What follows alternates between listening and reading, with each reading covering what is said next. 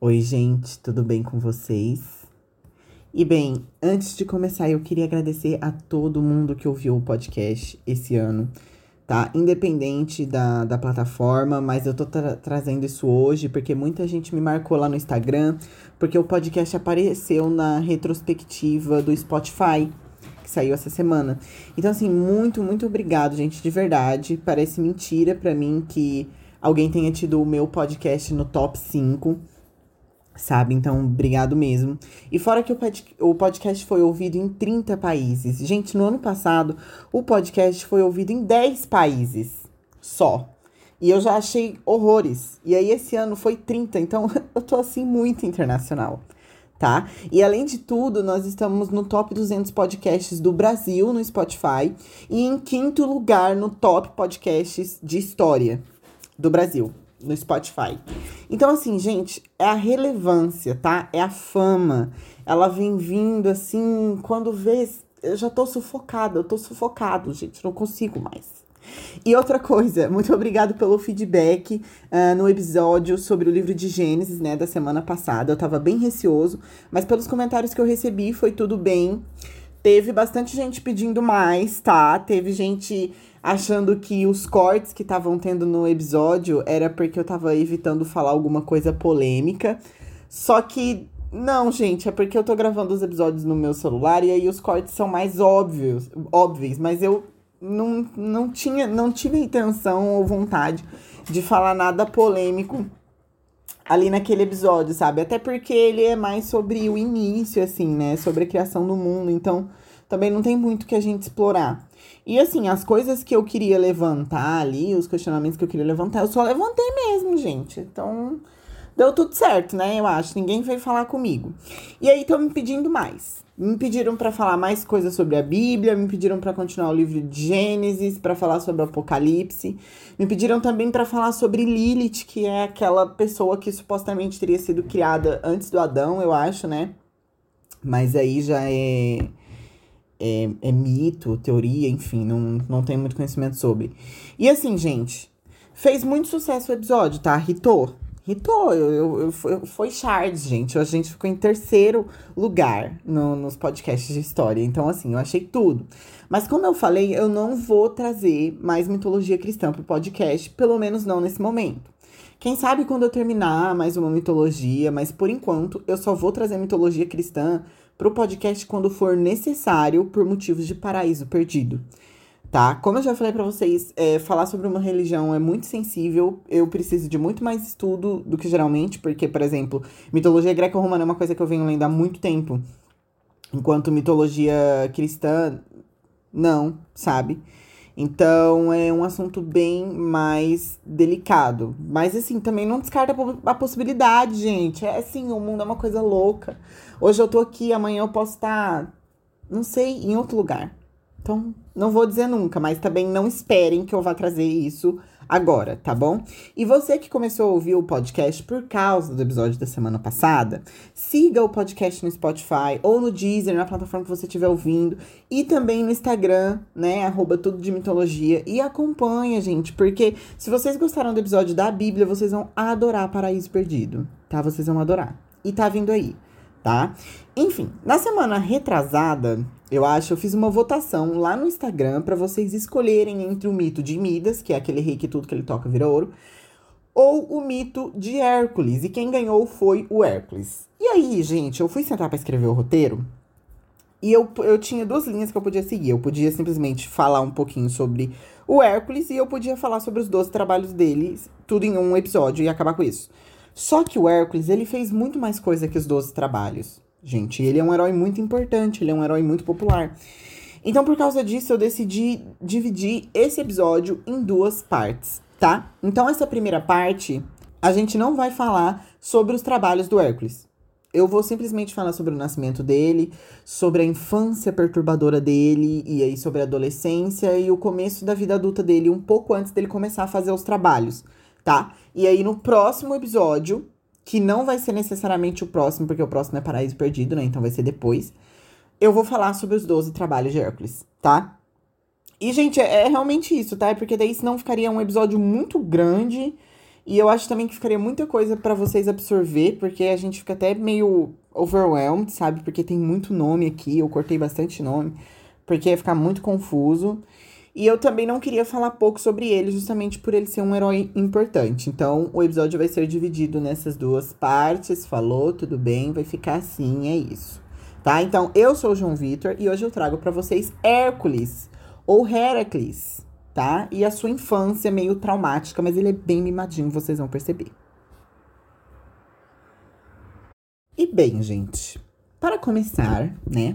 O mito de Hércules ele é bem semelhante em vários aspectos, tanto no livro do Thomas Bulfit quanto no do Robert Graves, que eu já falei para vocês várias vezes desses autores, né? Quem aí não tá sabendo, ouve o episódio que eu falo sobre fontes mitológicas é tudo. Mas o livro do Robert Graves, ele traz mais informações no começo da vida do Hércules. E ele conta é, o mito em grego, não literalmente escrito em grego, tá, gente? São os nomes. Enquanto Thomas conta o mito em romano. Então tem essa diferençazinha.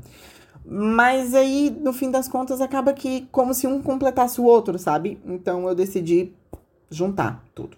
Acontece que Robert Graves ele traz uma caralhada de nomes e reis e sucessões de trono. E que assim, gente, não vale a pena o trabalho de tentar entender. Porque não, não entendeu? Não, não vale. E aí, por isso eu, eu dei uma resumidinha para esse roteiro, tá bom? Pois muito bem, gente. Existia esse homem chamado Electrião, que era um rei. E ele tinha uma filha chamada Alquimena. E ele foi lutar uma guerra e ele deixou o sobrinho dele, o anfitrião. São diferentes, tá, gente? Primeiro, Electrião, que é o rei. O rei foi lutar numa guerra e deixou o sobrinho, anfitrião, cuidando das terras dele e disse que se tudo desse certo, ele ia dar a mão da filha dele pro anfitrião. Sim, gente, o anfitrião ele se casaria com a sua prima. É prima? É, né? Porque, tipo, era filha do tio dele. Então era prima, é isso mesmo. O anfitrião se casaria com uma prima. O que é nada novo na mitologia, né, gente? É até um grau de parentesco até separado, assim, em vista do que a gente já viu aqui. Mas tudo bem, não vamos entrar nesse tópico agora. Uh, mas tá, acontece que deu tudo errado, gente. O Electrião, ele morreu, ele perdeu o território dele, e o Anfitrião e a Alquimena, eles precisaram fugir para Tebas. Vocês lembram de Tebas? A cidade do Édipo, do Édipo que coisa com a mãe dele. Se você não sabe do que eu tô falando, vai ouvir o episódio é, sobre o Édipo. Gente, esse episódio vai estar tá cheio de conexões, tá? Então, assim, ó. Vocês já, já fiquem ligados aí. Enfim. Então, agora, vocês podem esquecer os outros nomes que eu falei. E foquem somente em dois nomes: Anfitrião e Alquimena. Tá bom? Outrora primos, agora marido e mulher. A Alquimena, minha gente, ela tinha perdido os oito irmãos dela nessas guerras que o pai havia travado, o rei lá. E por conta disso, ela não queria se entregar, isso nas palavras do mito, ao anfitrião, enquanto ele não vingasse os oito irmãos dela. Sim, gente, que rolê, que trabalheira. E por conta disso, o rei de Tebas, na época, o Creonte, ele deixou o anfitrião juntar uma galera aí para ajudar ele a fazer esse negócio, essa coisa aí. E, é um, sim, um rolê, uma função. Mas é claro que o rei deixou porque existia um interesse por trás. O Creonte, ele não deixou o anfitrião juntar essa galera só pra, só pra fazer essa vingança. Afinal, era o povo dele, né, gente? Era o exército dele. Ele, tipo, deu uma partezinha do exército dele pro cara ir lá fazer isso. Antes dele fazer essa vingança, o anfitrião, e esse pequeno exército ia ter que livrar Tebas de uma raposa teumesiana. Gente, quem ouviu o mito do Édipo sabe que Tebas é um, um lugar meio desgraçado, assim, porque só acontece tragédia. E aí, nessa época aí, teve a esfinge que matava os outros, não deixava o povo sair da cidade. Sem falar que teve o Édipo, rei, a mãe dele, né, que também é levemente estranho. E aí, essa raposa teumesiana é só mais uma grande desgraça em Tebas. E ela era uma raposa gigante enviada para Tebas com o objetivo de castigar a cidade por algum motivo aleatório que os deuses acharam. Porque é isso que os deuses fazem, né? Uma coisa bem esfinge, só que versão raposa. E aí eu fui. Não, não versão raposa, na, na, verdade, não, não. Não, essa minha analogia foi errada. Porque essa raposa, ela não, não fazia enigmas igual a esfinge. Porque a esfinge só matava se você errava o enigma, né? A raposa, ela era sanguinária. E aí a impressão que a gente tem é que ela saía literalmente destruindo tudo tá? Então tem essa diferençazinha. Mas enfim, eu fui pesquisar mais sobre essa raposa e é difícil encontrar uma fonte muito precisa sobre ela, gente. E eu acho que é porque esse mito não é muito conhecido. Mas alguns lugares dizem que essa raposa tinha meio que um dom ou maldição, né? Depende do ponto de vista, de que ela não poderia ser caçada e que, para afastar ela de Tebas, os moradores faziam um sacrifício de uma criança do sexo masculino por ano. Mas, sendo bem honesto, eu acho que essa última parte, gente, do sacrifício, ela é mentira. A gente já viu alguns rituais e costumes gregos é, da, dessa época ao longo do podcast, né? E eu só encontrei falando sobre sacrifício uma vez, que eu até comentei aqui com vocês. E se eu não me engano, foi no episódio do Zagreu. Bem no finalzinho ali eu falo sobre um, um ritual ali que eles tinham de sacrifício de uma criança do sexo masculino também. Mas assim, é, eu acho que é mentira, porque não isso não era um costume muito vívido, pelo menos não do que a gente explorou até o momento, tá? Mas enfim, acontece que essa raposa ela não podia ser caçada e por isso o anfitrião recebe a ajuda de um semideus que dá para ele um cão mágico e com isso ele consegue matar a raposa e ele foi lá vingar os irmãos da Alquimia. Só que, gente, olha só, outra coisa aqui que eu tava pensando agora que não faz muito sentido toda essa coisa do, do sacrifício, né? Porque os deuses, eles enviaram a raposa no intuito de punir o povo de Tebas. E eles não enviariam uma coisa para punir que os humanos pudessem contornar, entendeu? Então eu acho que isso é um outro motivo do porquê que não faz muito sentido. Mas aí vocês devem estar se perguntando: João, cadê o Hércules? No meio dessa história toda, dessa gente toda. Calma, nós já vamos chegar nele. Enquanto o anfitrião ele estava ocupado demais resolvendo todos esses rolês, o Zeus, o deus Zeus, ele mesmo, ele se aproveitou e ele se transformou no anfitrião e convenceu a Alquimena de que os irmãos dela já haviam sido vingados. E aí, gente, ela concordou em dormir com ele e tal, porque era só por isso que ela não tinha feito antes, né? Mas não foi só uma dormidinha qualquer. Porque eles ficaram juntos por 36 horas, o que, de acordo com a minha Alexa, são um dia e 12 horas. Mas isso não aconteceu de uma forma comum. Olha só, eu vou parafrasear para vocês. Ele a amou durante uma noite inteira, a qual durou como se fossem três, pois Hermes, por ordem de Zeus, havia mandado Hélio apagar os fogos solares e as horas destrelarem sua parelha e permanecerem o dia seguinte em casa, pois a concepção de um tão grandioso paladino como o que Zeus tensionava gerar não podia se realizar às pressas. Hélio obedeceu, relembrando uns bons velhos tempos, quando o dia era dia e a noite era noite. E quando Cronos, o deus todo-poderoso de então, não abandonava sua esposa legítima para ir a Tebas em busca de aventuras amorosas. Em seguida, Hermes ordenou à lua que avançasse lentamente e ao sono que modorasse a humanidade inteira de tal modo que ninguém se desse conta do que estava sucedendo. Alquimena, completamente iludida, escutou encantada o relato de Zeus acerca da derrota esmagadora infligida a Preclela em Icália e gozou inocentemente aquelas 36 horas junto ao seu suposto marido. É, minha gente, 36 horas. E aí, assim, é interessante que essa passagem aqui, ela tem várias palavras difíceis, mas a gente consegue perceber principalmente nesse momento aqui que diz, ó. É. Tananã, tananã, e perceberam o dia seguinte em casa, pois a concepção de um tão grandioso paladino com que Zeus tensionava gerar não podia se realizar às pressas. Então, Zeus, ele tinha uma intenção com essa criança que ele ia gerar. E aqui a gente já nota uma importância que o Deus está dando para um filho que ele vai gerar como mortal, o que é uma coisa que ele não fez antes. E o mais interessante é que o Hércules, ele é o último filho que Zeus tem. Então, assim, é realmente uma criança muito mais importante e a gente vai entender melhor isso mais pra frente, tá bom? Bem, e aí chegou o outro dia. O anfitrião, ele chegou todo felizinho com as vitórias que ele tinha conseguido. Só que ela, tipo, ela se deitou com ele e tal, mas ela não tava muito afim, assim, é, não foi do jeito que ele esperava. O que dá para entender, gente, é que ela tava com preguiça, porque, né, E ela até jogou a real. Ele falou assim: olha, querido, tenha noção, a gente já ficou a noite inteira ontem, tá? E além de tudo, essas suas historinhas aí de vitória eu já escutei tudo ontem. Não sei nem por que, que você tá me contando isso agora. Mas ok, né?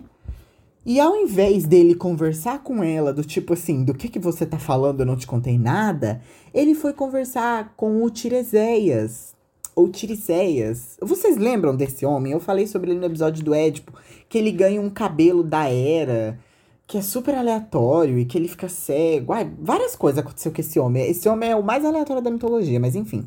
E ele morava em Tebas, né?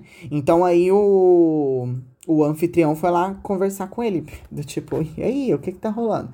Enfim, ele foi lá consultar esse homem. E para quem não se lembra, ele era vidente, ele era cego, mas ele tinha o dom da vidência, que foi dada por ele, é, que foi dada para ele pela maioral, né? E aí, minha gente, é uma situação meio delicada aqui, né? Porque olha só, ele foi traído. Podemos dizer que o anfitrião foi traído? Não houve dolo na conduta da Alquimena, muito pelo contrário, né? Ela foi enganada. Aqueles, né, eu falando de dolo aqui como se fosse direito. Mas vocês perdoariam essa traição? Porque o anfitrião ele perdoou, tá? Porque ele se recusou, assim, ele se recusou a dormir com ela futuramente, mas não foi porque, tipo, ele estava com nojo dela ou coisa do tipo. É que ele estava com medo dele despertar os ciúmes divinos. Inclusive, ele gostou da ideia de Deus ter escolhido a casa dele. Entendeu? E aí, inclusive, o mito vai dizer pra gente que é por isso. É, que é daí que vem, na verdade, a origem da palavra anfitrião. Porque anfitrião é aquela pessoa que recebe a pessoa em casa. E aí, no sentido de que o anfitrião recebeu Zeus na casa dele. Só que ele não recebeu nada, que ele não tava nem sabendo dessa história aí, né? Mas a gente não vai entrar nesse assunto. Enfim, é, o, o que, que vocês fariam? Eu acho que eu, eu, eu, eu perdoaria, porque, tipo, ok, não sabia, a pessoa foi enganada, né? Até meio.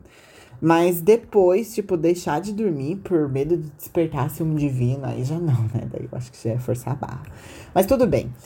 O Zeus ele sai, depois disso, o Zeus ele sai por aí se gabando de que ele ia ter um filho novo, incrível, que ele governaria a nobre casa de Perseu. Vocês lembram do Perseu? O Perseu é o, o herói grego que matou a Medusa. Então, e aí o nome dessa criança seria Hércules, o que significaria glória à era. Tá, tem muito rolê sobre esse nome, sobre o nome Hércules nesse mito. A gente vai falar sobre um pouco hoje vai falar sobre mais um pouco na semana que vem.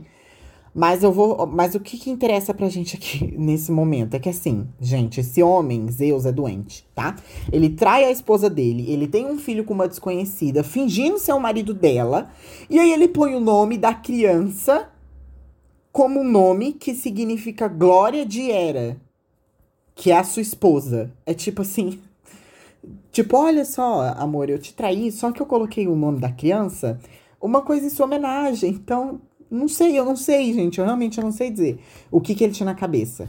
Talvez nada, mas enfim. Aí, olha só. É... A Era, a gente sabe da faminha dela, né? A gente já, já conhece aí, já sabe que ela é meio. e aí, o mito vai dizer, em uma parte aqui, é um pouco confuso, tá? Mas, assim, ao ouvir isso, a Era, ela fez o Zeus jurar pelo Stinge é, e aí vocês sabem que quando uma promessa é feita sobre o Stinge, ela não pode ser quebrada nunca, né? De que é, quando nascesse uma criança ali, um príncipe da casa de Perseu, se nascesse uma criança da casa de Perseu. Não, peraí, eu me confundi tudo. Vamos desse começo, olha só, olha só. A Hera ouviu Zeus se vangloriando com essa criança. Aí ela chegou nele e falou assim: Olha só, muito legal, seu filho. Mas eu quero que você me prometa uma coisa. Vamos aqui no Stinge. Foram lá no Xins. Aí a Era falou: Eu quero que você me prometa que se nascer um príncipe da casa de Perseu, antes do anoitecer do dia de hoje, ele vai ser o rei supremo. E quando ela diz rei supremo, gente, não dá para saber muito bem se ela tá se referindo a rei supremo dos deuses ou se ela tá se referindo a rei supremo dos reis da terra. É meio confuso, assim. Porque se a gente tá falando de um rei supremo dos deuses, a gente tá falando de um sucessor de Zeus, né? Então fica meio confuso, mas o Zeus jura. Ele jura pelo Sting. Então, ok.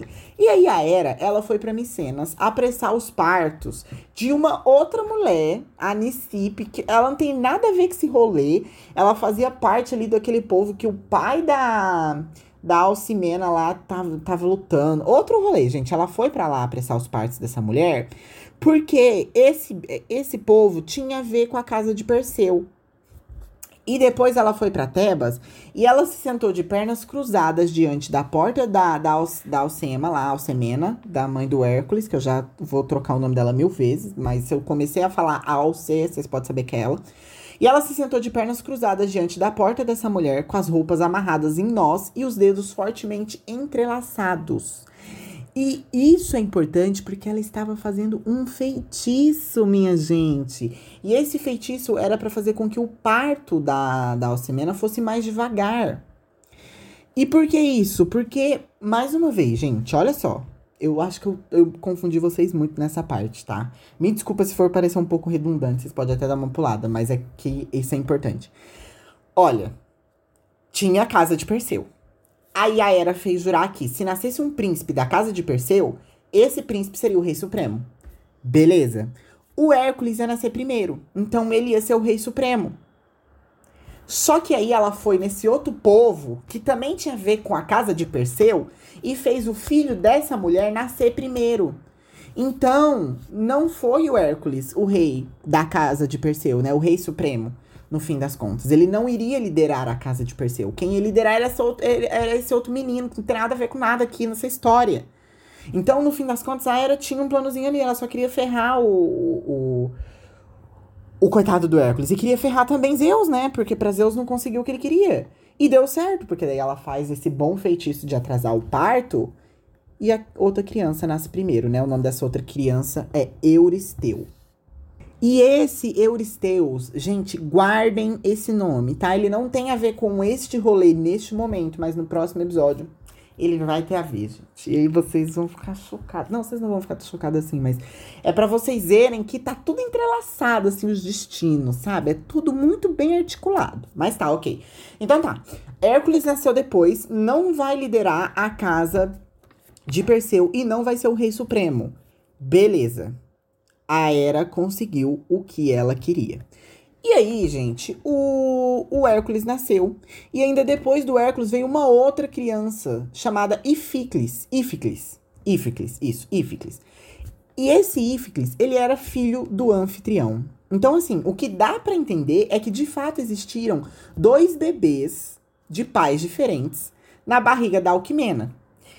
E aí aqui existe uma, uma divergência, porque tem uma versão que diz que o Hércules era o mais novo, e aí tem outras versões que diz que o Íficles que era o, o mais novo, e que ele chegou a nascer uma noite depois, inclusive, enfim, o negócio é que nasceu. Em algumas versões, Hércules é chamado no começo aqui de Alceu ou Palemon, e isso também é importante, mas vocês não precisam se atentar muito não, tá? Que eu vou continuar chamando ele de Hércules aqui. A hora que eu falar que ele trocou de nome, eu vou contar pra vocês. E aí, gente, para quem assistiu a série Sangue de Zeus, essa história é muito parecida com a do herói principal de lá. E eu só fui me tocar disso agora. Pelo menos essa parte do, do nascimento, né? Ok. E beleza, gente. Então, Hércules nasceu. O Eurystheus nasceu. O Íflix nasceu. A Hera conseguiu o que ela queria e ela voltou pro Olimpo tranquilíssima. Tranquilíssima. Porque o que ela tinha planejado deu certo. E aí, beleza. Só que o Zeus ele descobriu e ele ficou puto e assim, gente, ele não fez nada para impedir a Era, porque, tipo, quando os deuses estão no Olimpo, eles conseguem ver tudo. Só que ele não fez nada para impedir a Era, porque ele foi enganado por uma deusa chamada Ate, que é A-T-E, o nome dela. Ate. E ela é uma deusa meio desconhecida, assim, mas ela é a deusa da trapaça. E ela, inclusive, é filha de Zeus. Só que ele ficou tão bravo com ela que ele pegou ela e arremessou ela do Olimpo pra terra. Uma coisa assim que a gente vai ver no futuro acontecendo de novo, tá? Que a Hera vai fazer a mesma coisa com o Hefesto. Eu já acho que eu já até comentei sobre isso aqui, mas enfim. Aí, gente, por mais que de fato Hércules não fosse governar a casa de Perseu, o Zeus não podia fazer nada sobre, porque ele jurou pelo Stinge. E aí o Stinge já era. E ele, só que aí ele fez a Era prometer, ele conversou ali com ela, convenceu ela de que ele receberia a imortalidade, desde que ele fizesse 12 trabalhos que seriam estabelecidos por Euristeu. Quem é Euristeu, gente? Euristeu é o rei supremo. O homem que não era para ser rei, mas que foi rei, porque a Era fez ele nascer primeiro. Uhum. Inclusive, o mito ele vai descrever, ele vai dizer, na verdade, que a Era ela faz isso através da deusa dos partos. E quando a deusa dos partos quer entrar na casa da, da mulher, do quarto lá da, da Alquimena, para fazer nascer o Hércules, ela não deixa ela ficar atrasando a mulher, além de tudo, entendeu? E aí também vão ter outras versões que dizem que não foi a era propriamente dita que foi até o palácio onde o Hércules estava nascendo, para impedir que ele nascesse. Na verdade, ela enviou feiticeiras. E essas feiticeiras, elas eram servas de Hecate. E a Hecate, eu sei que é uma deusa que tem muita gente que adora, porque vocês vivem me pedindo episódio sobre ela, e eu vou fazer. Só que ela também faz parte de uma religião hoje, gente, então é mais complicadinho falar dela. Mas enfim, é só um adendo aí para vocês, pra uma, uma curiosidade, uma coisinha, né? Mas enfim, então ela concordou. Só que a Hera ela não gostava do Hércules, gente, nem um pouquinho. Tanto que quando ele ainda era criança, um recém-nascido, um bebezinho, ela mandou duas serpentes matar ele, só que o Hércules estrangulou as serpentes com as próprias mãos. Então, tipo assim, ele já era uma criança prodígio desde que ele era criança. E enquanto ele estrangulava as serpentes com as mãos, o irmão dele fugia e chorava. Então, o irmãozinho dele, vocês vão ver que ele vai ficar bem de lado mesmo. E assim, gente, existe uma versão que diz que esses 12 trabalhos, eles não foram pedidos de Zeus, né? Porque ali, igual eu falei para vocês, a era ela, o Zeus fez esse acordo de que o Hércules receberia imortalidade se ele fizesse os 12 trabalhos.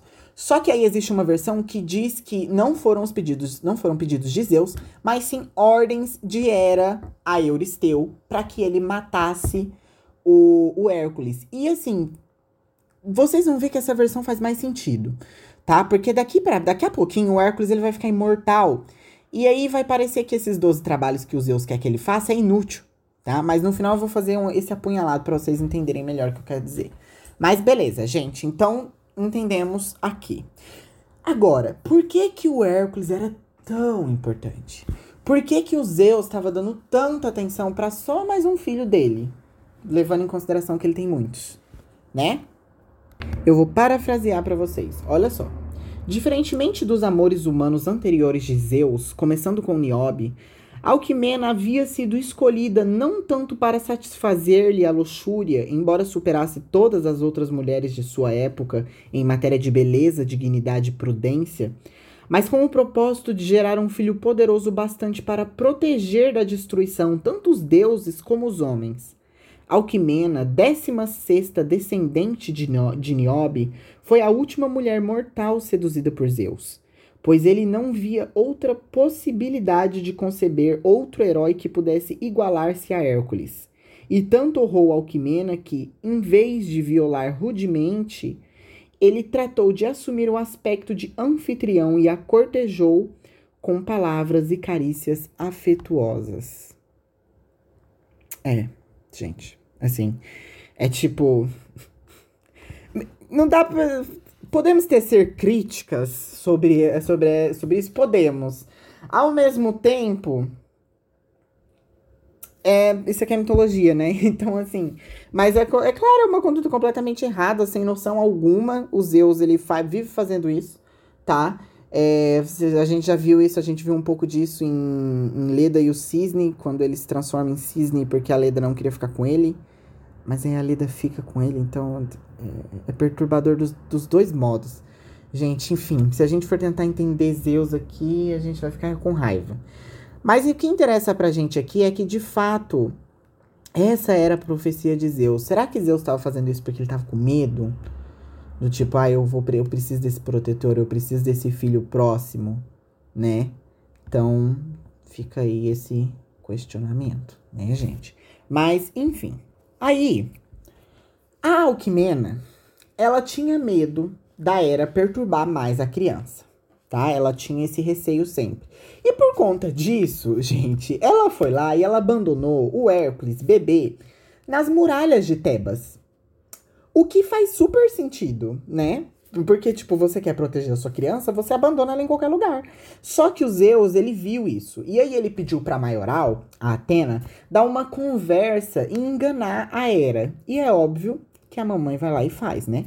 Ela chama a Hera para dar um rolezinho ali por Tebas. E aí elas passaram pela criança. E a Atena se faz, né, gente? Ela fica tipo, meu Deus, uma criança aqui. Quem que quem abandonaria essa criança bonita desse jeito, essa criança robusta? A mãe dele deve ser louca de abandonar ele assim. Você era deusa linda, querida, que tem leite materno, né? Dá de mamar para ele e deu a criança para ela. E aí ela dá de mamar para criança. Eu vou parafrasear para vocês, olha só. Sem pensar duas vezes, Hera o segurou junto ao seio. Hércules pôs-se a mamar com tal avidez que, de dor, a deusa o lançou ao chão enquanto um zorro de leite saiu voando pelo firmamento, transformando-se na Via Láctea. É, gente, um leite é um leite, né? O poder. Só que aí, o que que, a, como que fica complicado pra gente aqui de entender muito bem? Porque o mito ele vai dizer que o Hércules se torna imortal quando ele bebe esse leite. E aí a Atena depois foi lá devolver a criança para a mãe, dizendo para ela cuidar e criar ele bem, enfim. Só que assim, gente, eu vou, na verdade, ó, tem uma tem umas alternativas aqui com relação a essa parte da Via Láctea, depois eu faço as minhas considerações. Olha só. Dizem, porém, que Hermes levou Hércules ainda bebê ao Olimpo e que o próprio Zeus o teria aconchegado ao seio de Hera enquanto ela dormia, e que a Via Láctea se formou quando a deusa, ao despertar, ao despertar apartou Hércules bruscamente, ou quando ele mamou com tanta vontade que sugou mais leite do que podia caber na sua boca, atirando-o para fora num acesso de tosse. De qualquer modo, Hera foi a ama de leite de Hércules, ainda que por pouco tempo. Por isso os tebanos dizem que ele é filho dela e que se, e que se chamava Alceu antes que ela lhe desse de mamar, mas que mudou de nome em sua homenagem. Estão vendo aqui o negócio do nome que eu falei para vocês? Porque assim, a gente tinha acabado de ler, é aquela coisa, gente, eu falei, a pluralidade de mitos sempre isso vai confundir a gente às vezes. Mas basta a gente entender que o nome do Hércules, ele tem essa, ele pode ter essa, essas duas interpretações. Ele pode ter sido dado por Zeus, realmente em homenagem a Hera, de repente no intuito dela não ficar tão brava assim, né? E Hércules significa glória de Hera. Ou ele pode ter se chamado Alceu quando nasceu, mas quando ele recebeu uma amada Hera, ele se transformou em Hércules, que significa glória de Hera. E aí tem essas duas versões pro, pro mito. Agora, o que eu queria levantar aqui com vocês é a questão da imortalidade aqui, tá? Porque assim, Zeus falou que ele vai fazer, que era para ele fazer esses 12 trabalhos para ele ficar imortal. Só que aí ele foi lá e bebeu o leite da era e o mito conta pra gente que ele ficou imortal. E aí, qual é o propósito dos 12 trabalhos? Então, eu tenho duas teorias. A primeira é de que, na verdade, os 12 trabalhos foram sugeridos por Hera mesmo no intuito de matar Hércules, tá? E que. E aí a gente esquece essa parte do mamar, do mamar imortal, do leite mortal. Isso aí a gente vai cortar para sempre. A minha segunda teoria é de que é, o, os trabalhos realmente podem ter sido propostos por, por Zeus no intuito de fazer ele imortal e ele realmente bebeu do leite da era. Quando ele bebeu do leite da era, ele se tornou um imortal no plano mortal. O que significa que ele seria simplesmente um semideus que não morreria nunca. A imortalidade que o Zeus está propondo para Hera é uma imortalidade divina, o que faria com que Hércules ascendesse não como um ser humano imortal, porque ele já é, porque ele bebeu o leite, mas como um deus imortal. Faz sentido o que eu falei agora? Para mim fez super sentido. Eu espero que tenha feito sentido, que eu não tenha viajado nesse episódio. Eu tô com muito medo desse episódio ter virado um caos e ninguém ter entendido nada. Se ninguém entendeu nada, vocês me mandam uma DM que eu refaço ele de uma forma muito mais simples. Por favor. Vocês precisam entender isso. Beleza. Então tá. E aí, assim, gente, vocês lembram daquela história sobre as cobras, etc, etc, que a, que a Hera mandou para matar o Hércules? Então, aquilo lá rolou e a Alquimena chamou o Tiresias para contar do que rolou e pediu umas informações, umas visões sobre o futuro do filho, etc, etc. E no fim ele não revelou nada, gente. Ele, tipo assim, ele, ele só fala para ela fazer uns ritual lá, fazer uns sacrifícios pra Zeus, mas ele não revela nada de que vai rolar, assim. É uma coisa do tipo, ah, ele está destinado a grandes feitos eu ia ficar tipo, ai, mentiu, meu filho acabou de matar uma serpente. Ele não tem nem um ano. E você vem me falar isso, sabe? Que inútil. Mas ok. Robert Graves, ele diz é, em algumas versões é, que as serpentes elas foram colocadas no berço pelo próprio anfitrião, gente. para que ele soubesse qual era o filho dele. O que é, tipo, meio sem sentido, na minha opinião, né? Será que é mais no sentido do tipo assim, ah, a criança que matar a serpente não é meu filho, porque eu sou só um ser humano normal. E um filho de Zeus mataria a serpente. Será que, é, será que foi esse o objetivo? Se foi, ainda assim é meio perturbado, né? Mas tudo bem, não vamos entrar nesse assunto. Gente, e aí, o Hércules, ele é mimado tá? Ele é regado de privilégios. É por isso que tem o título do episódio, Hércules ou Mimadinho. Até agora só aconteceu desgraça na vida dele, né? A gente já viu aqui que ele tentou ali, já foi atacado por serpente, e aí tem toda essa coisa da era, enfim. Mas ele é muito mimado. E eu acho que ele é muito mimado justamente por causa de todo esse futuro que o Zeus está planejando para ele, tá? Eu vou parafrasear para vocês, porque é muita coisa. E talvez fique um pouco confuso porque é na linguagem do mito, mas o que você. O, em resumo, que vocês têm que entender que ele foi mimado, tá? Olha só. Quando Hércules deixou de ser criança, Anfitrião ensinou-lhe a conduzir um carro puxado a cavalos e a dobrar as esquinas sem arranhar as balizas. Castor deu-lhe aulas de esgrima e o instruiu no manejo das armas, em táticas de infantaria e cavalaria, além dos rudimentos de estratégia. Um dos filhos de Hermes foi o seu mestre de plugilismo, autólico ou arpálico, cuja aparência era tão repulsiva que ninguém ousava encará-lo durante a luta. Para quem não sabe, gente, pugilismo é boxe, tá? O mito usa essa palavra aqui, mas deve ser porque é antigo, né? Eurito ensinou-lhe a atirar com o arco, ou talvez o cita Teutaro, um dos pastores de Anfitrião, ou mesmo Apolo.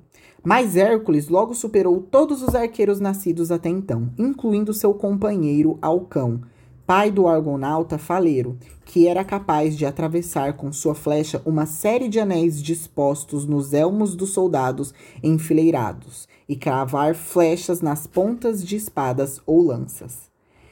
Eugomopo ensinou Hércules a cantar e a tocar lira, ao passo que Lino, filho do deus fluvial Ismeno, iniciou-os nos estudos da literatura.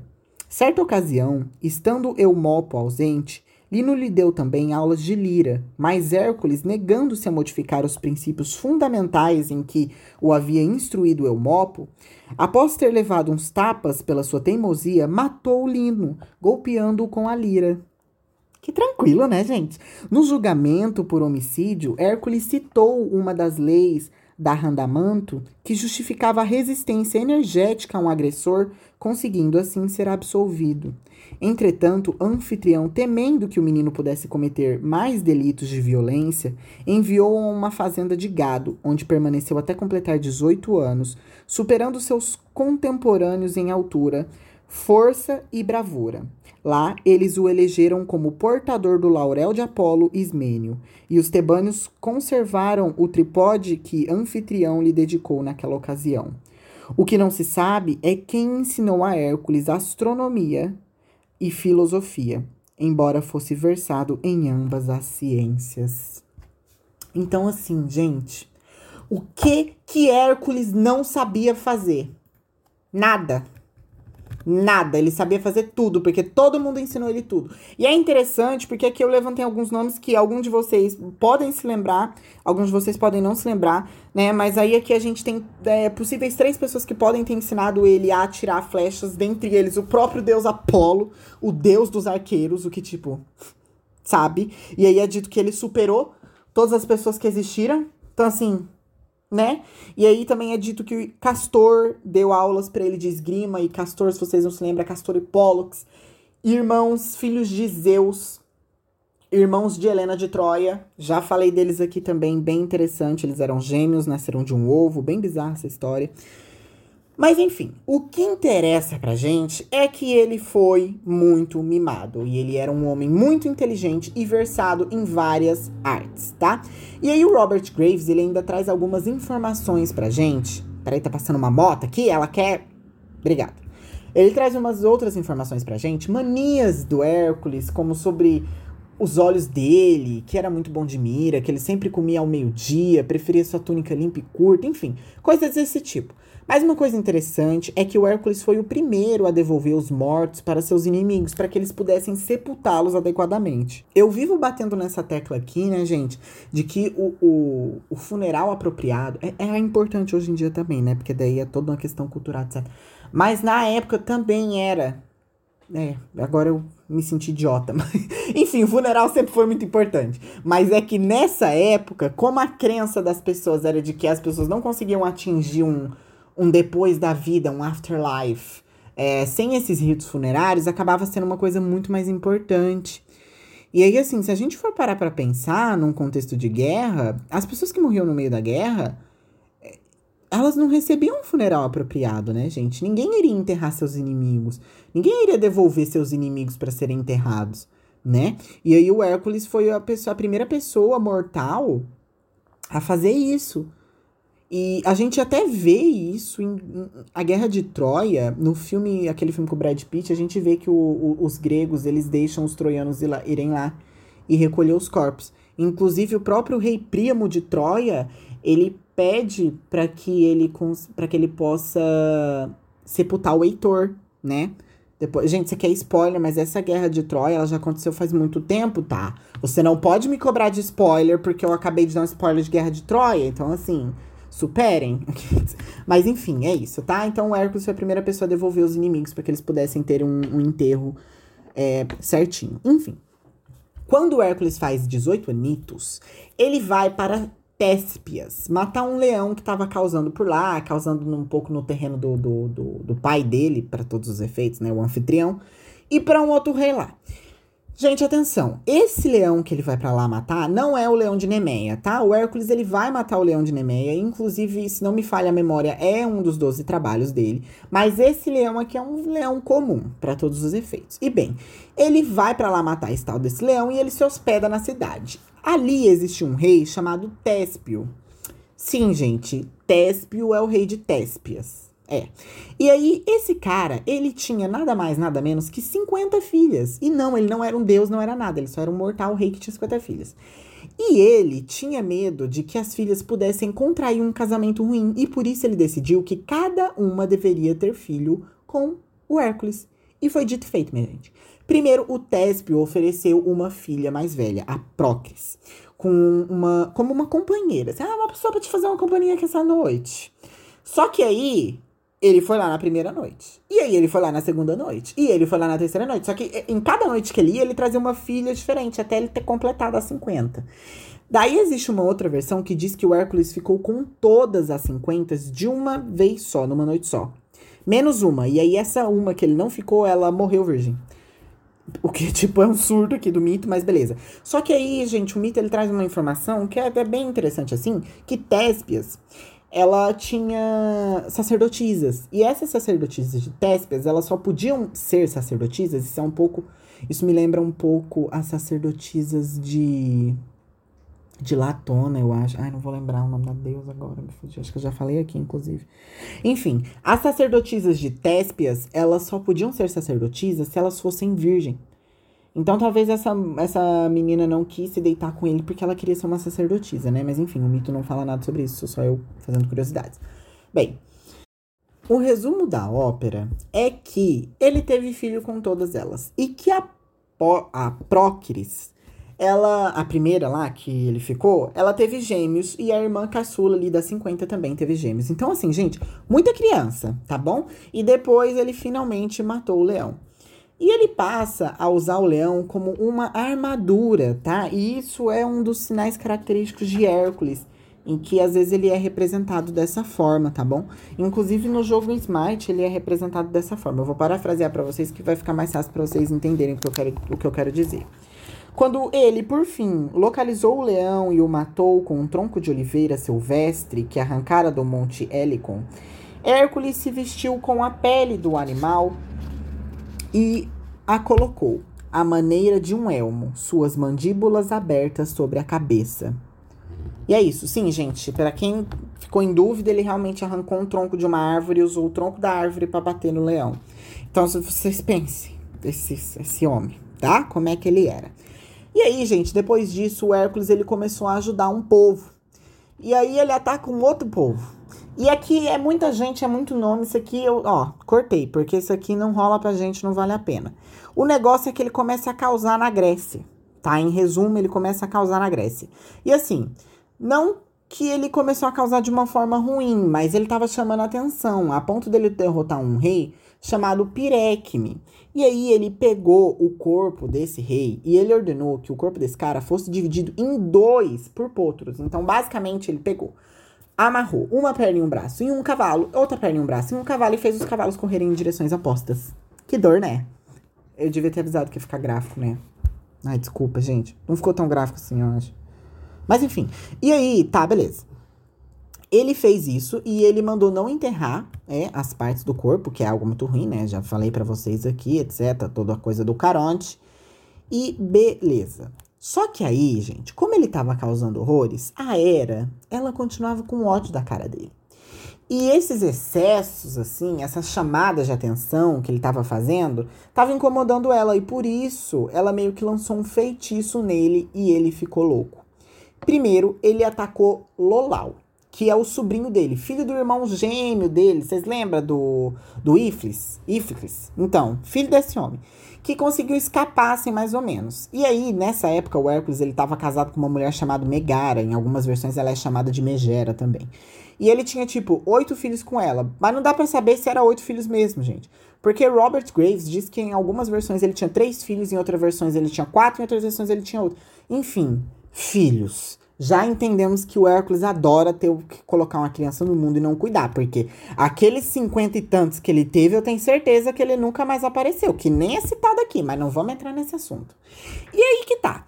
Depois que ele atacou esse sobrinho dele, ele continuou louco. E aí ele atacou seis dos seus próprios filhos. E ele matou ele, gente. E como se não bastasse ele ter matado, ele também lançou os corpos dos filhos no fogo junto com outros dois filhos do irmão mais novo, gente. E aí, inclusive, o pessoal de Tebas começou a fazer um festival anual em homenagem a essas oito, a essas oito vítimas, coitados, né? E aí, quando ele recuperou a sanidade, ele ficou devastado, minha gente, porque ele amava muito esses filhos. Os sobrinhos eu penso que ele não amava tanto, porque o mito até esquece. Mas enfim, e bem, ele se tranca no quarto por vários dias, assim, até ele ser purificado pelo Téspio. Vocês lembram do Téspio, né? Da, das 50 filhas.